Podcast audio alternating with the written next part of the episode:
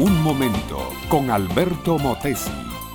Una respuesta práctica a tus interrogantes sobre tu vida y los problemas del mundo moderno. Si hay un problema moral, humano, jurídico y aún espiritual, ese es el de la extrema lentitud de algunos juzgados. El problema que sufren en carne propia millones de semejantes nuestros que no tienen la suerte de contar con un buen abogado o con un juicio justo y decente en que puedan hacer el descargo de su acusación. Hace poco leía la noticia de un hombre que robó un litro de leche, quizás para llevárselo a sus hijos, y de resultas de ese robo lleva ya cuatro años en la cárcel. Todavía el pobre no ha conseguido que lo lleven ante el juez para explicar por qué robó leche y no licor.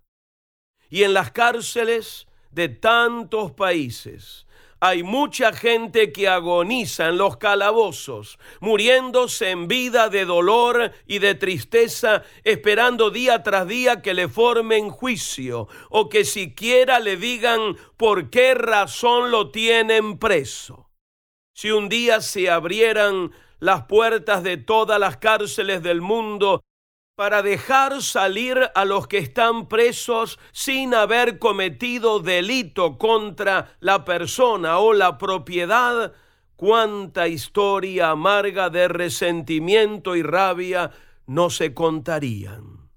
En los tiempos de Jesús pasaba lo mismo Jesús predicaba por las calles y parques. Su prédica corría de boca en boca. Sus enemigos, los sacerdotes y los fariseos, buscaban cómo echarle mano y encerrarlo en la cárcel o directamente matarlo, que muchas veces es la manera más rápida y directa de librarse de un enemigo político molesto.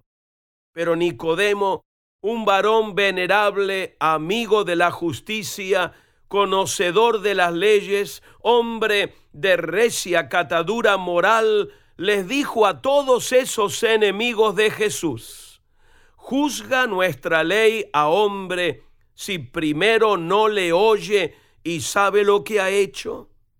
Esto es, estricta justicia. Entre los primeros derechos del ser humano está el de poder explicar su conducta y ser juzgado en justo juicio. Un derecho elemental que, da pena decirlo, es pisoteado en muchas partes, aún en países que pretenden pasar por justos. Aún el criminal más terrible tiene derecho a ser juzgado por un tribunal honesto, a ser defendido por un abogado también honesto y a pedir, si es culpable, la clemencia y misericordia de los jueces. Y al llegar a este punto, mi amiga, mi amigo, quiero decir dos cosas. Número uno, antes de juzgar tú mismo a Cristo, por favor, escúchale.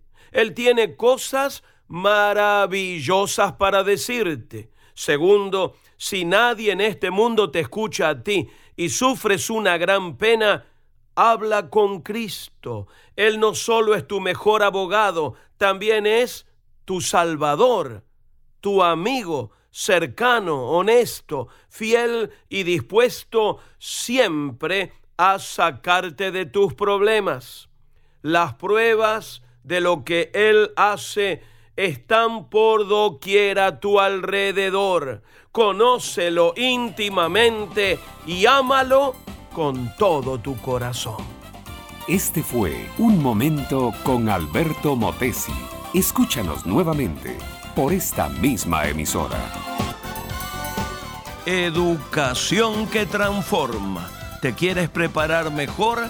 Visita Facebook y busca Alberto Motesi University.